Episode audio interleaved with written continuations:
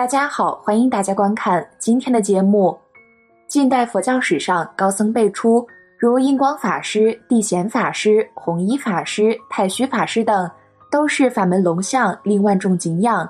在这些群星闪耀的佛门泰斗中，有一位高僧的一生最具传奇色彩，他就是世寿一百二十岁的虚云法师。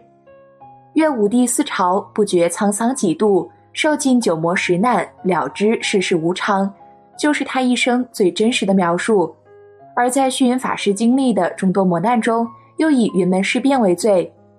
一九五一年的时候，中国发生了一场震惊世界的云门四僧受迫害之事件。一九五一年二月，时是全国镇反运动开始，有湖南某县不良分子某等混入其中，湖南公安局部门追至云门，将其捉拿归案。由是之故，遂引起乳源地方当局对云门寺新老僧众的怀疑，甚至误传云门藏有军械、电台。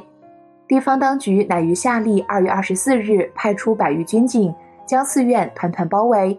为搜寻军械电台，所有殿堂房舍均经详细搜查，一无所获。此即海内外一时盛传的辛卯云门事变的开始。直至夏历五月二十三日，经遂调查组织寺。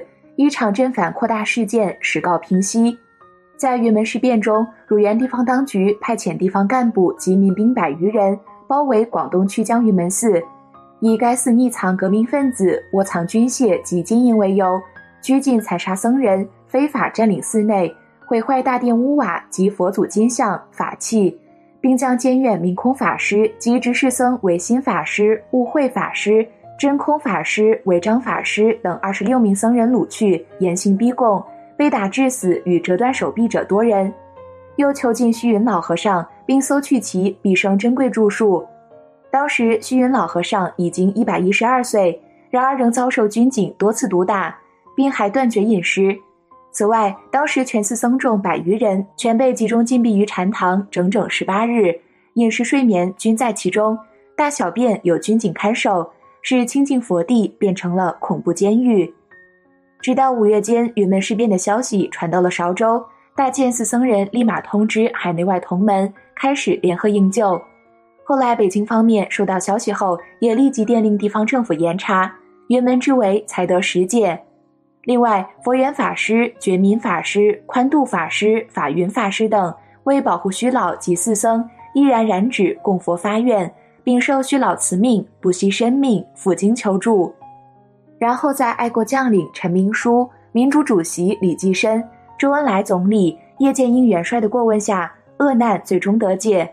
而针对这场云门事变的经过，作为经历者的体光老和尚，更是将这场事变的经过完整的记录在了《体光老和尚开示录》之中。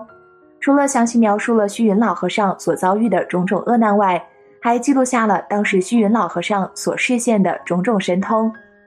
下面就再和小编一起来看看体光老和尚在那段时间里的所见所闻。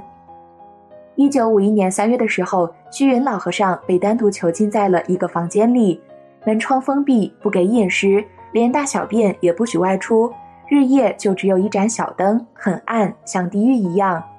过了两天，有十几个大汉进来。逼着老和尚要他交出黄金白银及枪械，老和尚说没有，他们就毒打老和尚。先是用木棒打，后来更是用起了铁棍，打得老和尚头上、脸上、身上都是血，肋骨也被打得折断了好几根。一边打还一边盘问，但他们虽然打得噗噗响，老和尚却闭上了眼睛，也不说话，居然直接入定了。这天连打了老和尚四次。打到他们以为老和尚快死了，便把老和尚摔到地上，然后和看守一起离开了。侍者等到晚上发现那些人没再回来后，连忙把老和尚抱到床上，给他包扎伤口。到了初五日，那帮人听说老和尚居然还没死，于是就又来了。他们一进屋，看到老和尚正端坐在床上入定，他们更生气了，立马掏出大木棍，又是一顿毒打。还把他拖下地，十几个人用皮鞋踩。老和尚当时五窍流血，倒在血泊之中。踩完之后，他们以为老和尚这回肯定死了，便很得意的走了。到了晚上，侍者又把老和尚抱到床上，老和尚仍然端坐在那里一动不动。到了初十的早晨，老和尚才慢慢坐吉祥卧躺下了，就像佛涅盘那样。过了一天一夜没有动静，侍者把灯草放在他的鼻孔试试他的呼吸，结果灯草居然丝毫不动，以为他老人家圆寂了。只是老和尚还有体温，脸色也很怡然。于是两位侍者便一直守着老和尚。到了十六早晨，老和尚这才微微呻吟了一下。侍者见老和尚还活着，十分惊喜。立即俯身起坐，并告以入定已八日整。老和尚听后答道：“我觉才数分钟而已。”接着他便令侍者法云法师素纸笔为我记录，勿轻与人说，起一棒也。然后老和尚开始缓缓地把神游兜率天、听弥勒菩萨说法的事告诉了侍者法云法师等人。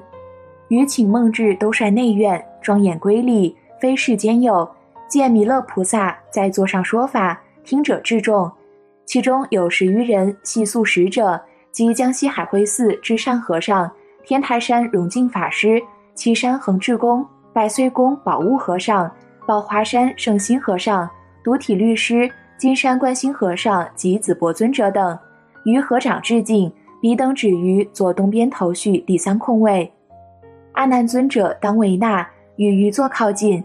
听弥勒菩萨讲唯心实定，未尽，弥勒只谓于曰：“你回去。”于曰：“弟子业障深重，不愿回去了。”弥勒曰：“你业缘未了，必须回去，以后再来。”说完了神游的事后，他更是实际道：“石质何分，波水一个，墨昧平盆，金无后包，性量三三，麻绳窝角，宜成公引，并未去货。凡身梦宅。”患无所住，知患即离，离患即绝。大觉圆明，境界森罗，空花繁盛，善恶安乐。悲怨度生，梦境思作，结业当头，警惕普觉。苦海慈航，无声退却，连开泥水，端坐佛陀。就这么又过了几天，那帮人间老和尚居然还活着，感到很是奇怪，同时心里也开始有些害怕起来。于是他们商量了一下，找了一个领头的人前来问侍者道：“为什么这个老家伙怎么都打不死呢？”侍者回答说：“老和尚这是为众生受苦，为你们消灾，所以是打不死的。酒后自知。”听完了侍者回答后，他们越发感到害怕，从此再也不敢再向老和尚下毒手了。后来他们看到这件事闹大了，却仍旧一无所获，因为害怕泄露风声。所以继续围困云门寺，并继续搜查，同时也不准出家人说话，不准外出，吃饭也受到限制和监视。又过了一个多月，老和尚因为之前所受的毒打，伤口发作了，病得越来越厉害，眼不能看，耳不能听。而那帮人看老和尚打不死嘛，也就只好作罢走了。我看公安局走了，便想看看徐老和尚去。当我进屋的时候，发现老和尚在那床上睡着了。我叫醒他后，他一看见我来了，连忙说道：“你赶快走吧，公安局要看见会打你的。你不要在这里。你看我这骨头都被打断了。”我看着老和尚鼻子往外流血，嘴也往外流血，很是不忍。但是老和尚却仍旧在不停地劝我：“你走吧，快到禅堂里去。假若是公安局一来，看到你在这里。”他会连你一起打的，你赶快走！我只好听从老和尚的劝告，连忙起身离开了。结果我刚一出他那个门口，发现老和尚竟然已经站在了外边，他正在那边招呼工人修房子、开窗户。这是怎么回事？明明刚刚在屋里还看到他被打得要死，流了很多血，骨头也都断了。结果我一出门口，他又在那儿招呼工人，这房子怎么搞？怎么搞？这到底是怎么回事？于是我便又一次回到屋里，结果屋里的老和尚这手正一摇一摇。你不要来，这是我亲眼在那儿看到的，这一点都不假。我们这个思想不要分析它，你也分析不到，这叫不可思议。要相信这个，这不是假的。你看虚云老和尚一天走几百里，他不知道这就是定。他那个定不是一定盘着腿子，眼睛闭上，这才能入定。走路他也在定中。花头追得紧，抓住不放，就入他那个定。楞严经上说：“了了见，无所见，能见一切法，能见无所见。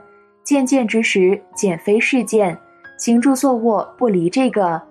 像这种人，他不会走错路。住山河闭关的人要懂这个，他闭关不要问人了，路头清爽，住到深山里，碰到境界不会有事，不管在哪里，就是死去生来，此界他方也没有障碍。他了了分段生死，要活几年就活几年，要不想活，今天死也行。到了一九五二年春，中央政府正式邀请虚云老和尚入京，商讨成立佛教协会要事。在临进京之前，虚云老和尚撰写下了对联一副，自述其波澜壮阔的一生：坐阅五帝四朝，不觉沧桑几度；受尽九魔十难，了知世事无常。这副对联展现了虚云老和尚百年修行之路的跌宕坎坷，但字里行间无不闪烁着其处之坦然的态度。和大彻大悟的智慧，实在是后世禅门世子修行的楷模。好了，今天的内容就和大家分享到这儿了，期待大家在下方评论区留下自己的感悟。那我们下期节目再见。